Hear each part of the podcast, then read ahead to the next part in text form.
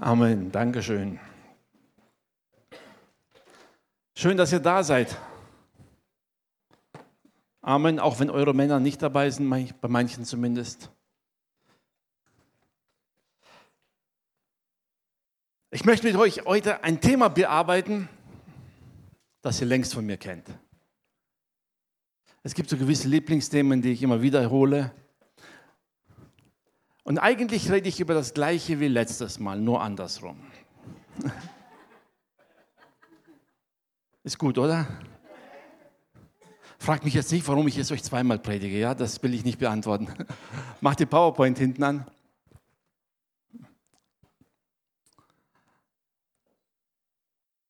Habt ihr die Statistik gelesen oder gehört, dass letzte Zeit die Christen sehr nachlässig sind, wenn es ums Wort Gottes geht?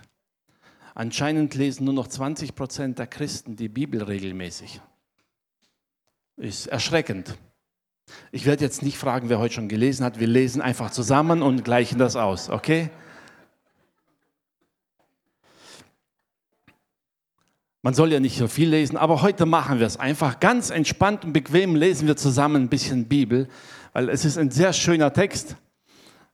Na, jetzt schauen wir mal, ob das hier geht. Jawohl. Ich habe extra gesagt, Mittel zum Zweck, damit wir ein bisschen neugierig werden. Wisst ihr, dass man mit irdischen Mitteln einen himmlischen Zweck erreichen kann? Amen.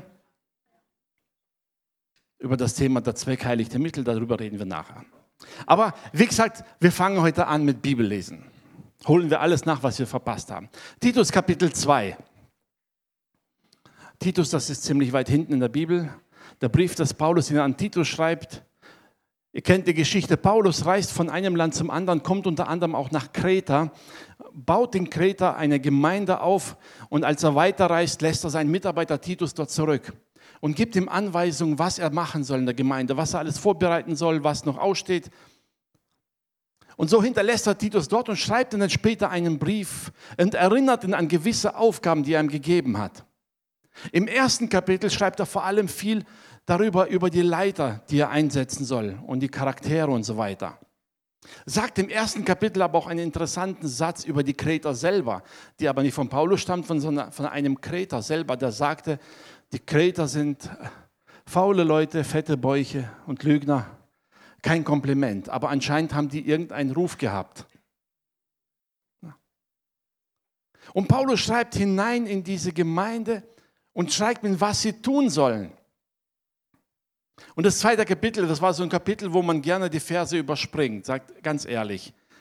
Man guckt die ganze Aufzählung von Paulus und denkt, komm, ich springe einfach ein paar Verse weiter, was will Paulus damit sagen, das reicht doch. Aber heute lesen wir es Vers für Vers. Okay? Und wisst ihr, wie es ganz einfach ist, damit man genau zuhört? Wenn nicht einer liest, sondern viele. Okay, wir fangen einfach hier vorne an und gehen einfach durch. Jeder darf ein Vers lesen. Du aber rede, wie sich's ziemt, nach der heilsamen Lehre. Übrigens, Bibelschule hat angefangen, zwecks heilsame Lehre, ja? Den alten Männern sage, dass sie nüchtern seien, ehrbar, besonnen, gesund im Glauben, in der Liebe, in der Geduld. Desgleichen den alten Frauen, dass sie sich verhalten, wie es Heiligen ziemt, nicht verleumderisch, nicht dem Trunk ergeben, fähig, Gutes zu lehren.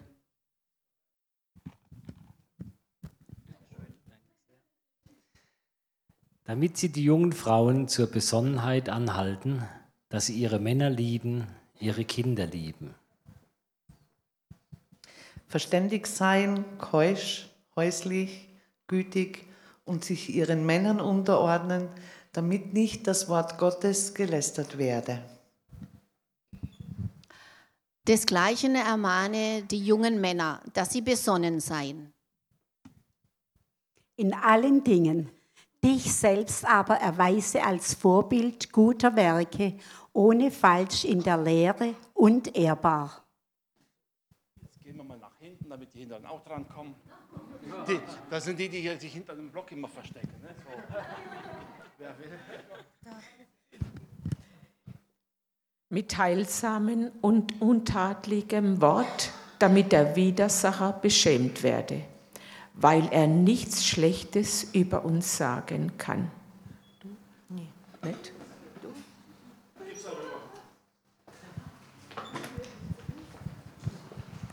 Die Sklaven ermahne, dass sie sich ihren Herren in allen Dingen unterordnen, ihnen gefällig seien, nicht widersprechen.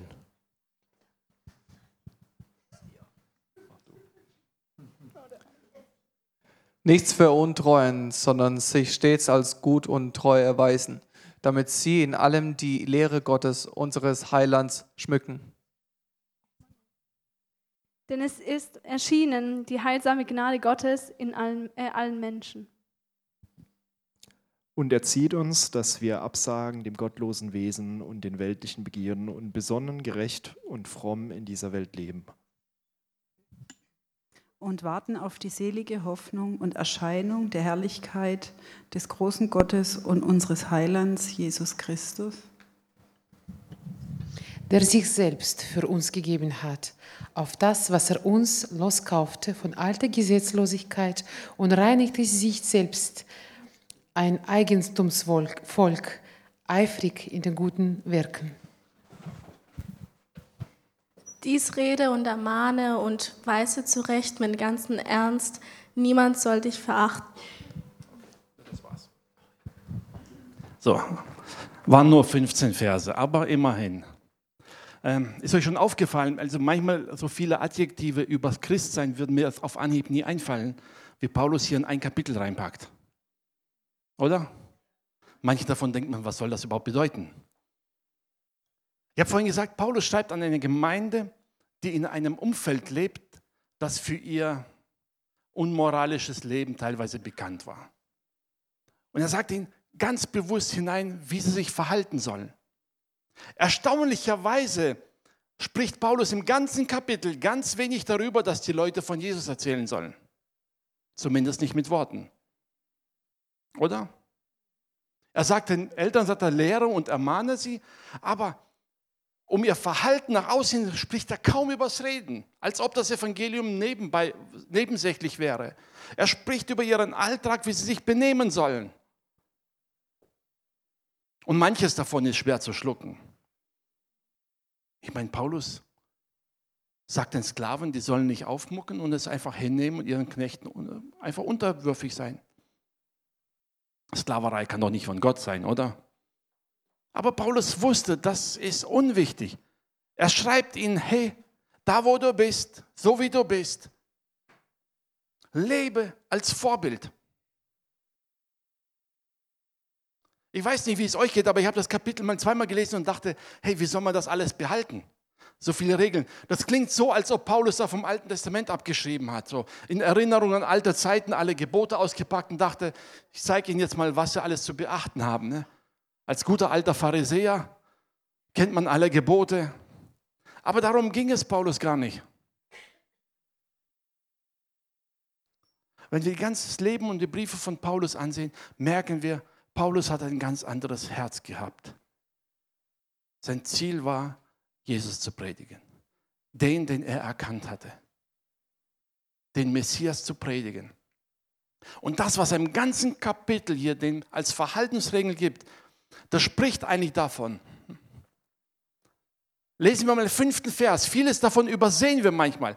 Lesen wir mal im fünften Vers. Er schreibt vorher, wie die Männer und Frauen sich benehmen sollen. Im Vers 5 heißt es verständig sein, keusch, haben wir gerade gehört, häuslich gütig, sich ihren Männern unterordnen. Warum? Weil Gott es so gesagt hat. Nee. Da heißt es, damit das Wort Gottes nicht gelässert wird. Paulus schreibt an die Gemeinde und sagt, Leute, euer Benehmen predigt mehr als eure Worte. Die Leute wissen, dass ihr anders seid. Die wissen, dass ihr euch gläubig nennt oder Christen nennt oder wie man es da damals auch sagte. Sie wissen das. Aber sehen sie es auch. Was nützt es, wenn du ihnen das Evangelium predigst, aber lebst schlimmer als sie selber? Paulus spricht hier nicht von irgendwelchen Dingen an und sagt, wo er eine Verhaltensregeln aufstellen wollte, sondern er sagte, das, was moralisch gut ist, was wirklich vorbildhaft ist, das, was in der Gesellschaft angesehen ist, das lebt. Um ihnen das Evangelium dadurch zu predigen. Damit das Wort Gottes nicht gelästert wird. Der nächste Vers, oder der achte Vers, da fügt Paulus wieder so einen Satz ein und sagt, mit heilsamem und untadelig Wort, er sagt das zu ihm als Vorbild, sei du selbst ein Vorbild, damit der Widersacher beschämt wird, weil er nichts Schlechtes über dich sagen kann. Ich meine, ein hochgestecktes Ziel. Wie schafft man es so zu leben, dass niemand etwas Schlechtes über dich sagen kann? Ähm ich meine, selbst wenn einer das behauptet, der muss nur mal bei uns vorbeischauen, dann finden wir schon was. Ne? Sag mal ehrlich. Aber Paulus schreibt einen Text, sagt, sei bestrebt darin. Denn dein Reden, dein Handeln, dein Leben ist ein Zeugnis dessen, was Christus in dir tut. Zwei Verse weiter, da sagt Paulus, an die Sklaven nichts veruntreuen, sondern sich stets als gut und treu erweisen, damit sie in allem die Lehre Gottes, unseres Heilandes, schmücken. Er sagt nicht nur, dass es nicht lästern oder nicht dagegen gesprochen wird, sondern nein, sagt er, durch euren Handeln sollt ihr diese Lehre schmücken, attraktiv machen, begehrenswert machen durch euer Handeln. Und das sagt er ausgerechnet den Sklaven die haben am meisten Grund zu schimpfen, oder? Es ist leicht, die Lehre Gottes zu schmücken, solange mein Herr auch gläubig ist und mir alle Freiheiten lässt. Gut, sagen wir es in heutiger Zeit. Montag früh 10 Uhr, du bist im Geschäft und dein Chef hat schlechte Laune. Und nun schmücke die Lehre Gottes. Weil er schlecht genau gelaunt feststellt, dass du letzte Woche was verbockt hast. Da kommt Freude auf, ne? Und da sagt Paulus, benimm dich so, dass du Gott Ehre machst. Warum? Im nächsten Vers sagt er, denn es ist erschienen die heilsame Gnade Gottes allen Chefs, äh, allen Menschen, ja. Auch deinem Herrn, deinem Chef, deinem Nachbarn, deinem Ehepartner, der dich nervt. Auch ihm ist die Gnade Gottes erschienen. Wisst ihr, wir sehen manchmal diese ganze Aufzählung und denken, wie kann die Bibel sowas verlangen? Unterordnung, besonnen sein, friedlich sein, nicht zurückschlagen. Was soll das Ganze? Das widerspricht doch mir, meinem Ich. Ja, das stimmt. Amen, es widerspricht mir. Ich kann dich sogar mit deinen eigenen Worten überführen. Ähm, macht ihr mal Pause bei der PowerPoint und schaltet mir das zweite Lied ein, das wir heute gesungen haben. Jetzt, wir haben uns nicht abgesprochen mit der Liedwahl, aber das zweite Lied, das wir gesungen haben.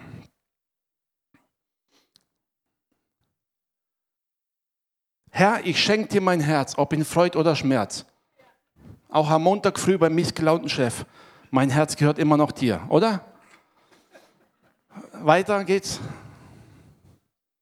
Lobpreis bringe ich dir gern, bist du nah oder fern. Wisst ihr, Lobpreis im Gottesdienst am Samstag und Sonntagmorgen ist so einfach.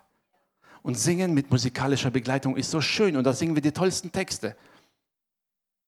Schaffen wir es, diesen Text am Montagmorgen zu leben? Ich gebe mein Leben hin. Nicht meins, sondern dich.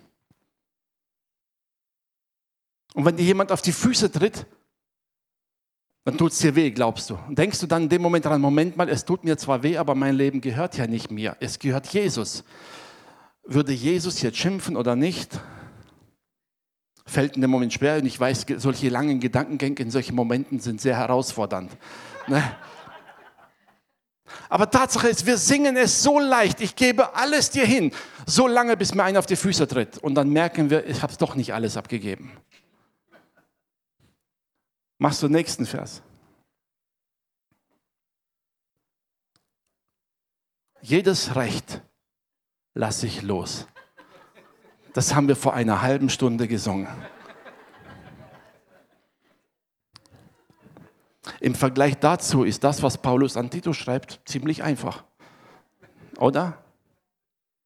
Dann, wenn jemand dich unrecht behandelt und du es schlucken musst, weil du nichts dagegen tun kannst, dann zu sagen, okay, ich lege es in deine Hände, Herr.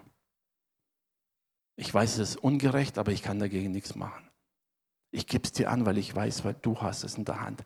Wisst ihr, in dem Moment, wo wir unser Recht behalten wollen, wo es weh tut, fällt es uns so schwer abzugeben.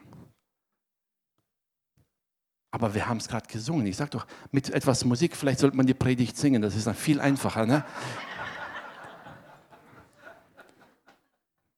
Wir haben etwas gesungen, wo wir im Alltag solch ein Problem damit haben.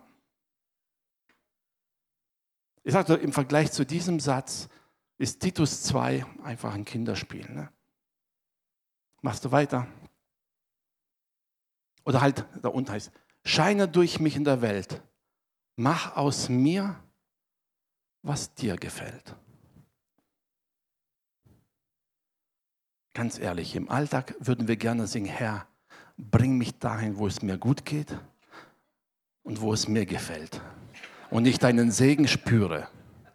Das ist das, was wir gern hätten. Sind wir doch ehrlich. 80 Prozent unserer Gebete drehen sich um das, was wir gern hätten. Amen. Es ist so. Es ist so leicht, etwas zu singen und es klingt so geistlich. Aber leben wir es auch.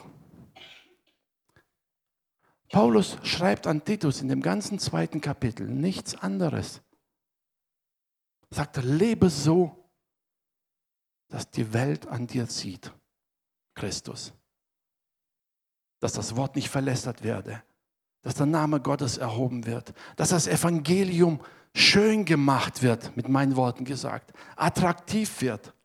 Das wird es nicht durch mein Reden. Es wird es auch nicht dadurch, dass ich mit offenem Fenster im Auto Lobpreis singe bei 70 durch die Stadt eine Vollbremsung, weil der Fußgänger kommt. Ne?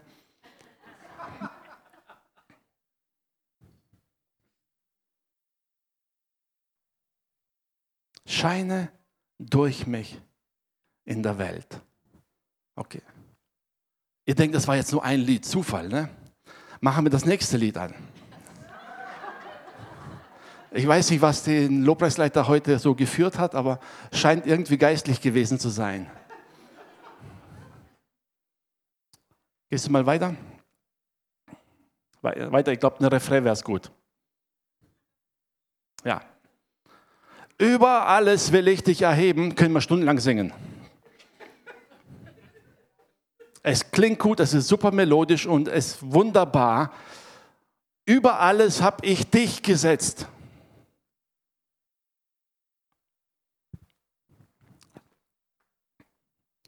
Titus 2 machen wir. Kennt ihr das? Verständig, keusch, häuslich, gütig, sich unterordnen, besonnen sein, Vorbild sein, heilsam, untadeliges Wort predigen, nichts veruntreuen, nicht widersprechen den Herren, ihnen gefällig sein sogar. Hey, Leute, die ihrem Chef gefallen wollen, die sind heute doch in der Gesellschaft verpönt. Was soll das? Da gibt es ganz böse Worte dafür.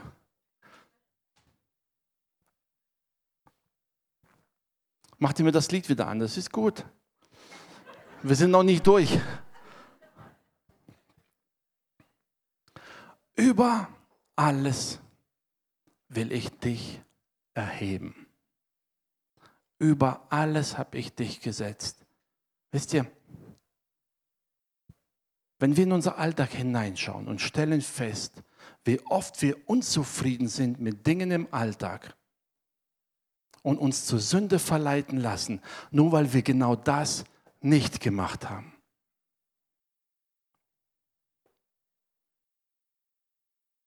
Paulus schreibt in vielen Briefen an die Gemeinde, wenn wir die Briefe aus dieser Sicht lesen, verstehen wir all die vielen Dinge, die Paulus erwähnt, die fast wie Gesetz klingen. Aber er sagt in allen Dingen, hey, mit eurem Verhalten predigt ihr Christus. Mit eurem Leben predigt ihr Christus. Und das ist wichtiger als alles andere. Was nützt es dir, wenn du alles in der Welt erreichst, aber die Menschen um dir Christus nicht sehen? Was nützt es dir?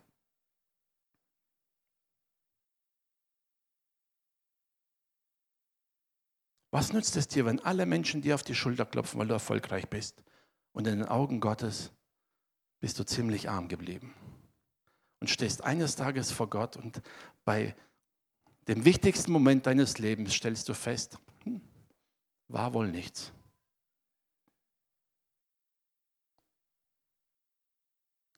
Paulus schreibt an die sagt er, lehre sie. Lehre sie bei allem, was sie tun, ihrem Alltag, ihrem Leben, Christus nicht aus den Augen zu verlieren. Zu erkennen, das ist das Höchste. Dafür lebe ich.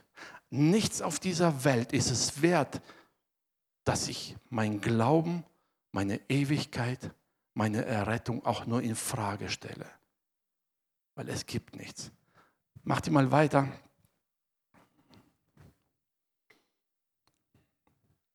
Machen wir das nächste Lied.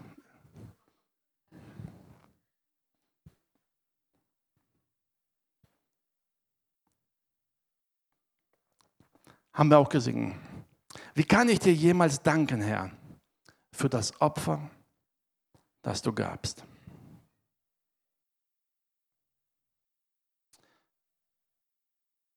Manchmal denken wir, dass wir als Kinder Gottes, wenn wir im Alltag leben und vorbildhaft sein sollen, ja, sich unterordnen, besonnen sein, wisst ihr, damit wir ein großes Opfer bringen für den Herrn.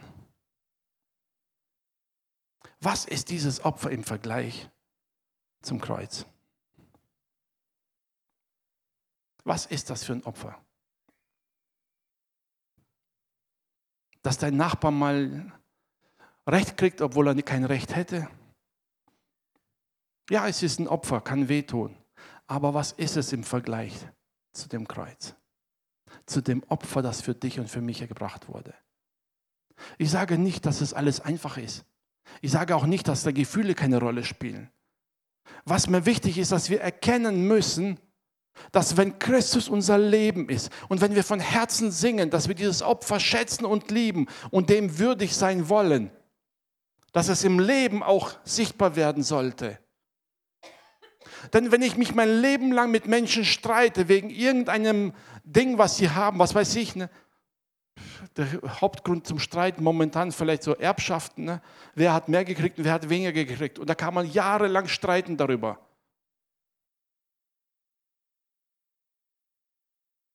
Geht dann zum Pastor und bete für mich, damit ich endlich Recht bekomme. Ja, es tut weh. Man fühlt sich übergangen, man fühlt sich betrogen. Aber wie lange brauchen wir, um einfach mal aufzuhören, auf das Opfer zu schauen, das wir scheinbar bringen müssen und uns wieder daran erinnern, welches Opfer für uns gebracht wurde? Oder ist das Opfer Jesu für uns nicht mehr so wertvoll? Dass wir denken, ich muss aber mehr bringen als alle anderen. Ich verrate ein Geheimnis. Fast alle denken so. Ne? Wir denken immer, meins ist schlimmer als all die anderen. Es ist vollkommen egal, um was es geht. Und ich, ich sage ganz ehrlich, ich weiß, da spielen Gefühle eine Rolle, Enttäuschungen eine Rolle, die Persönlichkeit wühlt auf, das alte Ego steht auf und will auch was sagen. Und in dem Moment müssen wir lernen, uns wieder darauf zu besinnen. Was sagt die Schrift dazu? Kein Opfer dieser Welt ist vergleichbar mit dem, was Jesus für mich getan hat. Wenn wir das im Auge haben, wenn wir anfangen können, abgeben. Und sind wir ehrlich, es zu singen ist wesentlich leichter, als es zu leben. Oder geht es jemand auch so? Ich gebe es zu. Es gibt manche Dinge, die singt man gerne, aber im Alltag fällt es einem so schwer. Wollt ihr noch eins? Wir können auch das nächste Lied noch dazu nehmen.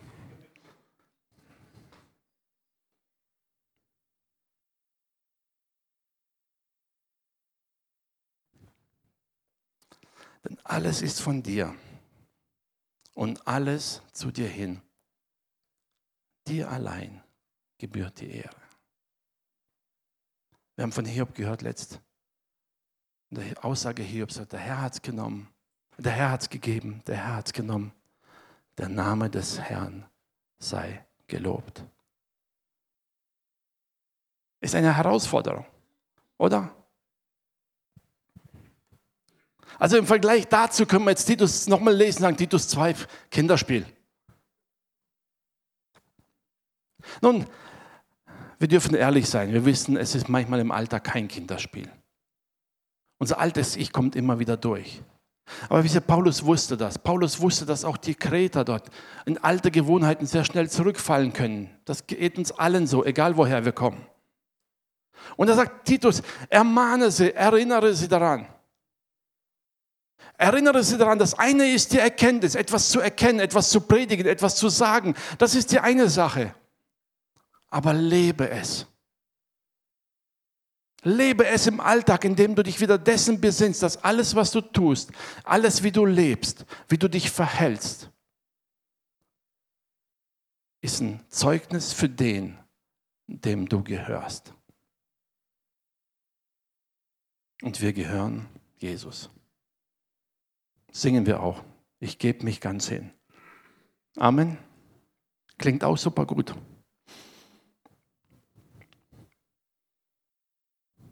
Das singen wir so mit Leichtigkeit, so lange, bis tatsächlich irgendein Opfer vor Augen steht. Und dann haben wir das Gefühl, oh ja, ich würde mich gern dir hingeben, aber wir können das ein bisschen leichter machen. Ein bisschen weniger. Nun, ich kann dir nicht sagen, warum Gott manche Dinge in deinem, meinem Leben zugelassen hat. Aber ich weiß eins, Gott formt und gestaltet uns. Und Gott möchte, dass wir lernen, wegzuschauen von dem, was uns so Probleme macht das heißt nicht ignorieren, einfach links liegen lassen. Nein. Aber in allen Dingen immer wieder uns dessen bewusst machen, wir haben ein höheres Ziel. Wenn ich zur Arbeit gehe, mein Ziel besteht nicht darin, am Monatsende mein Gehalt zu bekommen. Das ist schön und gut. Aber Paulus sagt, da gibt es mehr. Denn die Gnade Gottes ist erschienen, all dein, um all deine Kollegen, all deine Chefs, all deine Angehörigen mitzuretten. Deshalb mache ich es. Ich ehre Gott durch mein Verhalten. Paulus sagt, hey, ihr Sklaven, natürlich ist die Gesellschaft ungerecht. Aber wenn ihr einen Aufstand macht, gebt ihr Gott keine Ehre. Was ist dann wichtiger, eure persönliche Freiheit oder Christus zu verkündigen? Ihr kennt den Brief des Paulus, den er Philemon schreibt und Onesimus zurückschickt zu ihm und sagt, hör zu, es ist dein Eigentum, dein Knecht und ich schicke ihn dir zurück. Der ist ihm abgehauen. Ja, es ist hart, das anzunehmen. Aber Wisst ihr, das Ziel von Paulus bestand nicht darin, irgendwelchen Aufstand anzuzetteln gegen irgendwelche Weltordnungen oder irgendwelche Gesellschaften Dinge zu verändern. Er wusste ganz genau, wenn wir Kinder Gottes anfangen, im Licht des Kreuzes zu leben, so zu leben, wie das Opfer von Jesus es für uns gewollt hat, wird unser Leben Früchte tragen. Wir werden die Gesellschaft verändern. Wir werden sie verändern. Die größten Veränderungen der Weltgeschichte, was gesellschaftlich angeht, moralisch anging, gingen von Kindern Gottes aus, die entschieden haben, nein, wir machen so nicht weiter. Das vergisst man manchmal.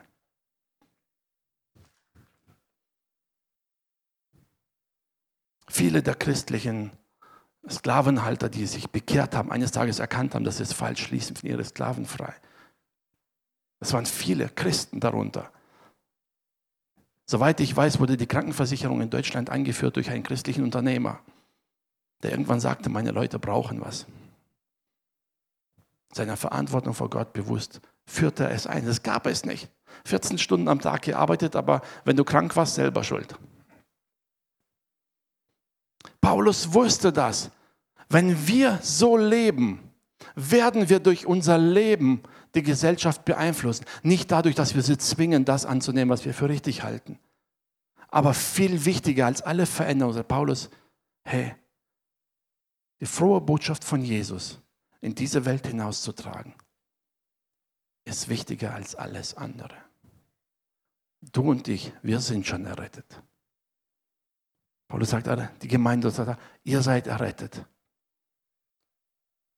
Aber lasst euer Licht leuchten. Tut das, was gut ist. Lebt vorbildhaft. Mit anderen Worten, benutzt Das, was diese Welt als gut und moralisch vorbildhaft ansieht, nutzt es, lebt es und predigt Christus dadurch. Wenn demnächst dein Finanzbescheid ansteht, predige Christus. Amen. Wenn jemand dir dein Auto verbeult und du musst einen Schaden der Versicherung melden, predige Christus. Schreib das rein, was wirklich kaputt ist und nicht das, was du nebenbei auch noch repariert haben möchtest. Predige im Alltag. In allen Dingen. So oft die Versuchung groß, zu unserem eigenen Vorteil zu handeln. Und Paulus sagt, seid ehrlich, unterschlagt nichts, denn dadurch predigt ihr Christus. Und selbst wenn es niemand merkt, Gott weiß es. Erinnert euch an Josef, die bekannte Geschichte. Josef allein mit der Frau des Potiphar in einem Schlafzimmer. Und sie will ihn verführen. Und Josef sagt, wie könnte ich so gegen meinen Gott sündigen? Zuerst gegen Gott und dann gegen meinen Herrn. Aber wusste er, selbst wenn es niemand sieht, selbst wenn es nie rauskommt, ich kann das gegenüber meinem Gott nicht antun. Das geht nicht. Überzeugung aus dem Herzen heraus. Okay, ihr werdet noch genug Lieder singen. Und jedes Mal, wenn ihr das Lied singt, denkt ihr an meine Predigt. Ne? So einfach geht das. Ne? Okay, mach die PowerPoint wieder an.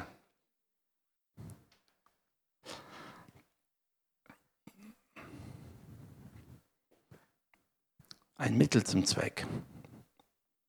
Unser moralisches Leben hier auf der Erde. Und ich weiß, die Moral kann sich ändern. Je nach Gesellschaft hat man andere Ansichten. Paulus fängt gar nicht an, anzuzweifeln oder festzulegen, was ist gut und was kann man in Frage stellen. Nein, er sagt, da wo du lebst, das, was gut ist, das, was angesehen ist, was als untadelig angesehen wird, das tu, das lebe. Nutze es. Nutze es, um Christus zu verherrlichen.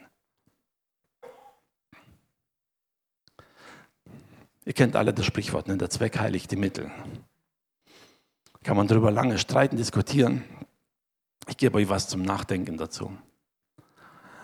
2. Mose 1, Verse 15 bis 20. Ähm, Pharao will den Juden oder den Hebräern, wir sind an das Schaden, und befiehlt den Hebammen, alle neugeborenen Jungen gleich bei der Geburt zu töten. Die Hebammen weigern sich und reden sich mit der Geschichte raus. Und zwar mit der Geschichte, ja, bis wir hinkommen, haben die Frauen schon längst ihre Kinder bekommen, wir sind zu spät. Was nebenbei ein bisschen, aber nicht ganz so ehrlich war. Erstaunlicherweise heißt es im nächsten Vers, und Gott segnete sie. Und so denken manche, aha, Notlügen sind gar nicht so schlimm, denn Gott hat die ja auch gesegnet. Was die meisten vergessen ist, hier ging es nicht um eine Notlüge, mit der die Hebammen sich selbst geschützt haben. Hier ging es erstens um ein Gebot Gottes. Sie wussten ganz genau, sie sollen nicht töten. Das ist gegen Gottes Gebot. Und zweitens, sie haben sich nicht selbst geschützt, sondern die Kinder. Sie haben sich selbst in Gefahr gebracht. Denn hätte Pharao einmal sie dabei erwischt, dass sie lügen, hätten sie mit ihrem Leben dafür bezahlt. Also das nächste Mal, wenn du Notlüge reinbringen willst, frag dich, bin ich bereit, mit meinem Leben für diese Lüge zu bezahlen? Und dann kannst du überlegen, ob es sinnvoll ist oder nicht.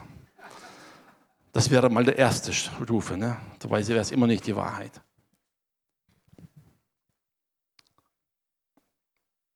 Ja, es gibt manchmal Situationen im Leben, wo wir herausgefordert werden und vielleicht will die Regierung etwas von dir, was dir Gott sagt, nein, das darfst du nicht. Dann wirst du von diesem Gebot enthoben, der sagt, sei untertan der Regierung, denn in erster Linie bist du Gott untertan.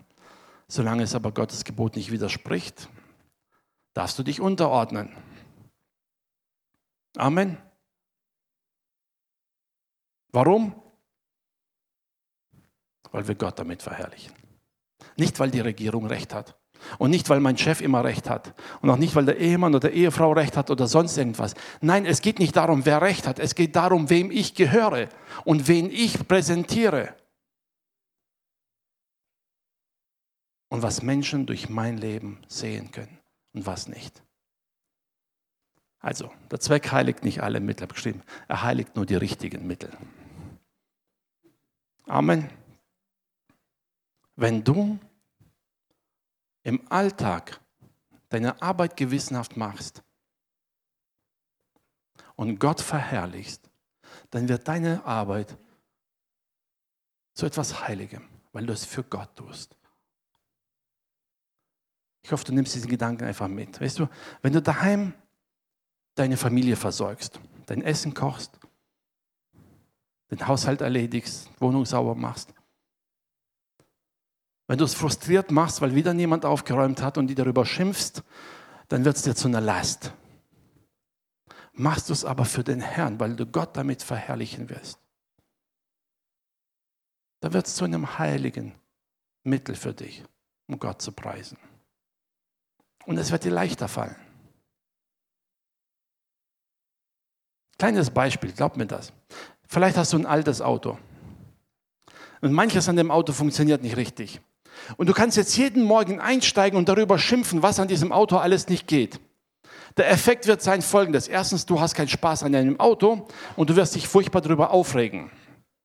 Wird dir nicht gut tun. Und du wirst anderen gegenüber ständig davon reden, wie schlimm dein Auto ist. Logisch, oder? Ja. Steigst aber morgens ins Auto und denkst, okay, ist nicht das Beste, aber erstens, ich muss nicht mit dem Fahrrad zur Arbeit fahren. Vor allem im Winter nicht. Super. Gott sei Dank, dass mein Auto läuft. Ich muss nicht schieben. Es funktioniert alles. Ich muss nicht in die Werkstatt damit.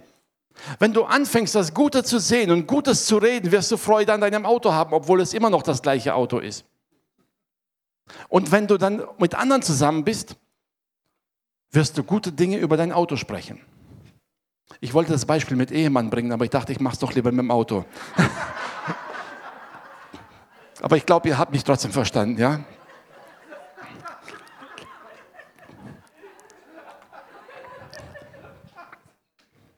Die Art und Weise, wie wir etwas betrachten, wie wir über etwas reden, was wir ansehen, prägt unser ganzes Leben, prägt unsere Haltung. Paulus schreibt hier an Titus, sagt, lehre die Gemeinde, Christus zu sehen und alles drumherum als ein Mittel zu sehen, Christus zu verherrlichen. Und wenn ihr das tust, wird dir alles leicht fallen. Selbst wenn der Steuerbescheid kommt und du weißt, ah, Mann, eigentlich könnte ich das Geld selber gebrauchen. Wenn du weißt, du verherrlichst Gott dadurch, indem du treu und gehorsam bist, wird es für dich zum Segen. Wenn die Rechnung der Autowerkstatt kommt und du merkst an, muss das schon wieder sein. Du kannst es dir selber schlecht reden und darüber schimpfen, oder du kannst es dir zum Segen werden lassen und Gott dadurch verherrlichen.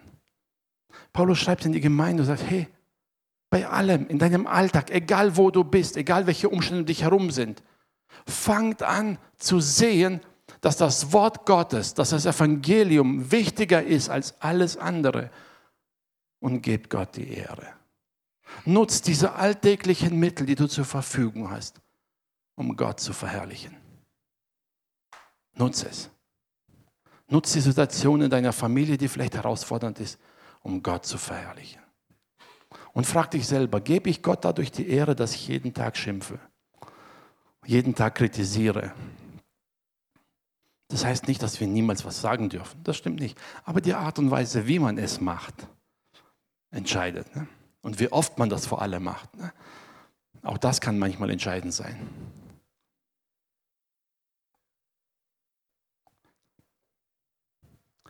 Gott möchte uns an diesem Punkt bringen, dass wir wieder dessen bewusst werden. Unser Ziel ist nicht ein perfektes, glückliches Leben hier auf Erden. Obwohl das natürlich traumhaft ist und schön ist für alle. Aber das ist nicht unser Ziel. Unser Ziel ist ein perfektes, traumhaftes Leben mit Gott in aller Ewigkeit. Amen. Und dann ist alles andere, was uns hier begegnet, nur eine Durchgangsstation. Also ihr merkt, wenn Paulus so ganz viele Attribute nimmt, was Christ alles sein soll, es hat immer einen guten Zweck. Und das heißt nicht, um uns klein zu halten, um uns demütig zu halten und uns vor Augen zu führen, wie oft wir noch Mangel haben. Das bringt uns nichts. Ein Lied noch, das wir gesungen haben. Könnt ihr noch erinnern? Da ging es ums Kreuz. Ich denke zurück an Golgatha. Kannst du dich an den Moment erinnern, als du zum ersten Mal im Leben begriffen hast, dass Golgatha der Preis war für deine Sünde?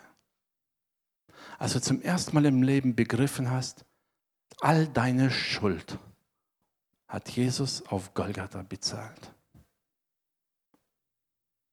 In dem Moment hätte nichts und niemand auf der Welt dich ärgern können. Das wäre dir alles egal gewesen. Sie hätten dir alles wegnehmen können, in dem Moment würde es alle egal, weil in dem Moment du bewusst warst, welch eine Gnade Gott dir und mir zuteil werden hat lassen. Mit der Zeit verblasst es leider ein bisschen. Deshalb ist es gut, wenn wir ab und zu solche Lieder singen und uns daran erinnern, Ich denke zurück an Golgatha, wo Jesus Blut und Leben gab für meine Sünde.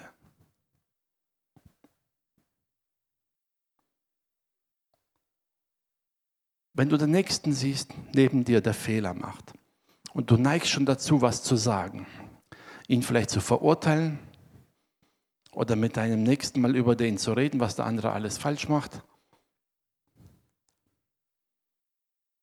Immer dann, wenn du in die Versuchung kommst, denk an dieses Lied und sing es einmal für dich selbst.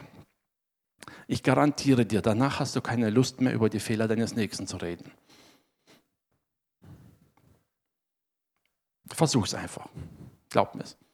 Immer dann, wenn du in die Versuchung kommst, etwas Schlechtes über deinen Nächsten zu sagen, sing einmal das Lied und dann überlege dir, ob du es sagst. Ich garantiere dir, meistens wirst du feststellen, ach, es ist es nicht wert. Lobpreisteam, kommt ihr nach vorne.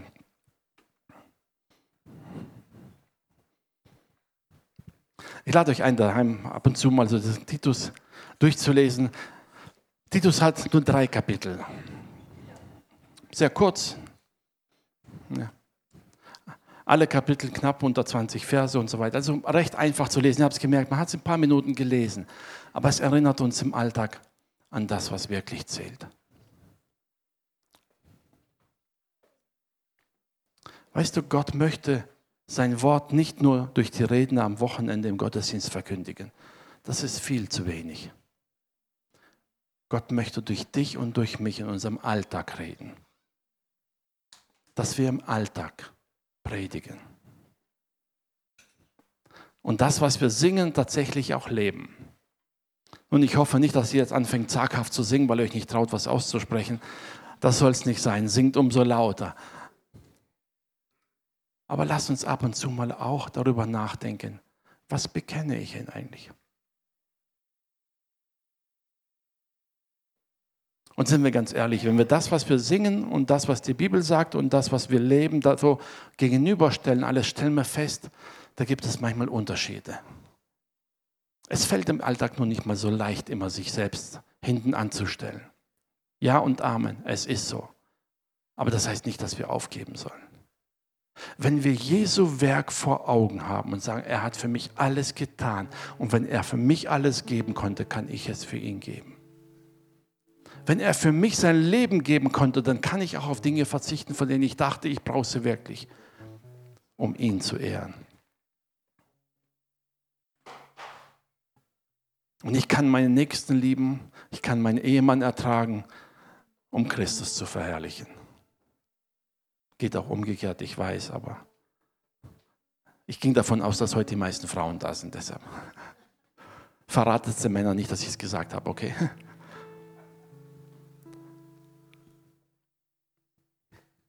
Ich möchte dich heute Abend dazu einladen, dich selber vor Gott zu stellen und ganz neu zu sagen, Herr, ich weiß, dass ich so oft im Alltag frustriert, enttäuscht bin, nur weil ich meine Wünsche nicht erfüllt bekomme. Dabei geht es doch gar nicht um mich. Dass Gott sich in meinem Leben verherrlicht, das ist das Entscheidende. Und glaub mir, Gott hat viele Mittel und Wege, um dich zu segnen, um dadurch der Welt zu zeigen. Aber weißt du, wenn wir den Segen nur für uns haben wollen, dann wird Egoismus draus. Und das bringt uns nichts. Gott will durch uns die Welt erreichen. Auf allen möglichen Wegen. In deiner Familie, in deinem Alltag, in der Schule, auf dem Arbeitsplatz, in der Nachbarschaft. Gott will durch dein Leben zu deinem Nächsten sprechen. Denn es ist erschienen die heilsame Gnade Gottes allen Menschen. Auch denen, die wir nicht mögen. Auch ihnen. Auch denen, die wir gar nicht sehen. Auch denen. Auch denen, denen wir am liebsten aus dem Weg gehen. Auch ihnen ist sie erschienen. Gott will, dass allen Menschen geholfen wird. Und er will dich und mich dafür gebrauchen. Das ist unser Zweck im Alltag.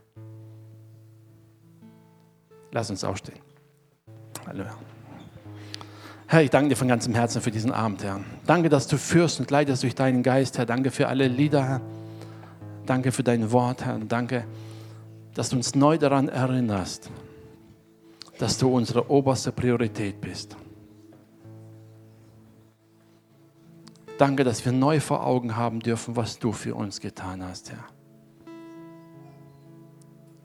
Und dass wir ganz neu schätzen lernen, diese Gnade, dieses Erbarmen, das du uns hast zuteil werden lassen. Dass wir vor dir stehen dürfen und wissen, all unsere Schuld und Sünde ist getilgt. Wir sind geheiligt durch dein Blut, geheiligt durch dein Wort. Wir sind reingewaschen von dir, Herr. Herr, wir wollen das in die Welt hinaustragen, Herr. Nicht unsere eigene Überzeugung, nicht das, was wir für richtig halten oder nicht, Herr. Das ist alles so unwichtig angesichts der Tatsache, dass du jeden Einzelnen erretten willst, Herr. Und das wollen wir leben. Wir wollen dieser Welt und unserem Nächsten ein Zeugnis sein deiner Liebe, deiner Gnade. Und ich bitte dich, Geist Gottes, dass überall da, wo dein Wort jetzt unsere Herzen getroffen hat, Vater, wo manche dieser Dinge, die auch Paulus beschreibt, vielleicht in seinem Leben noch nicht zutreffen. Geist Gottes, ich bitte dich, wirke du darin, Herr. Schenke uns ein Verlangen danach, es zu erreichen, um dich damit zu preisen, um dich zu erheben und um dir alle Ehre zu bringen. Hab Dank dafür, Herr. Amen. Amen.